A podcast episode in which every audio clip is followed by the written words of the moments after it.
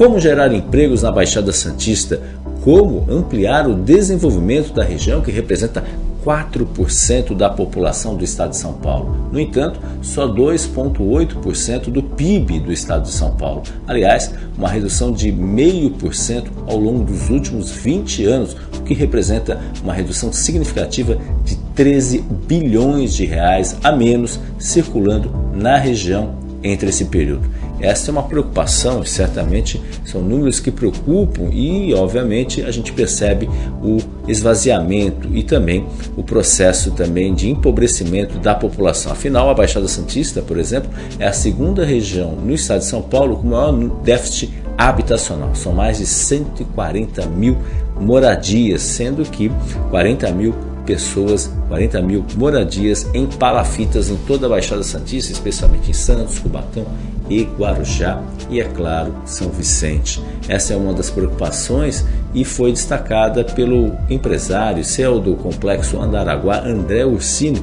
Ele participou do Jornal Enfoque Mãe de Notícias desta segunda-feira, falou sobre as perspectivas do projeto, espera que haja um acordo efetivamente com a comunidade indígena que lá fica no complexo Andaraguá, na proximidade, a questão de 2 km de distância do complexo Andaraguá e está sendo objeto de questionamento tanto do Ministério Público Federal como da Defensoria Pública. Isso obviamente preocupa também porque o processo que se arrasta 16 anos ainda não anda. Ele acredita que até as eleições ou após as eleições, no máximo até o final do ano, existe uma proposta de conciliação entre a comunidade indígena e os representantes do Complexo Andaraguá para efetivamente, quem sabe, a partir do próximo ano, o processo ande e efetivamente comece a colher frutos. Afinal, há uma necessidade premente de geração de empregos na região. A expectativa é quando todo o complexo estiver funcionando, o complexo de logística, inclusive o aeroporto de qualificação profissional também, enfim, perspectivas positivas, até 15 mil empregos sejam gerados, o que é fundamental para a manutenção de jovens e a perspectiva de geração de empregos na região. Afinal, são mais de 600 milhões já investidos até agora e há, obviamente, uma necessidade de do projeto sair do papel.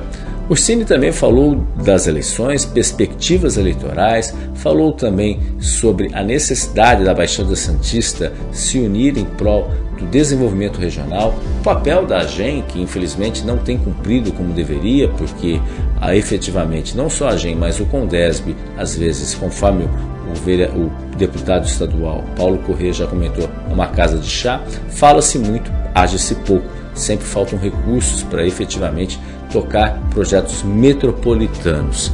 Esses outros assuntos foram abordados por André Ursini, que é CEO do Complexo Andaraguá empresário. Ele participou do Jornal Enfoque Manhã de Notícias desta segunda-feira. Se você tem interesse sobre esse assunto, quer discutir e analisar o impacto da Baixada Santista, basta acompanhar nas nossas redes sociais, nosso Facebook, facebook.com.br jornalbocnews, nosso canal no YouTube, youtube.com.br bocnewstv e também no nosso site bocnews.com. Até amanhã, se Deus quiser. Tchau, tchau.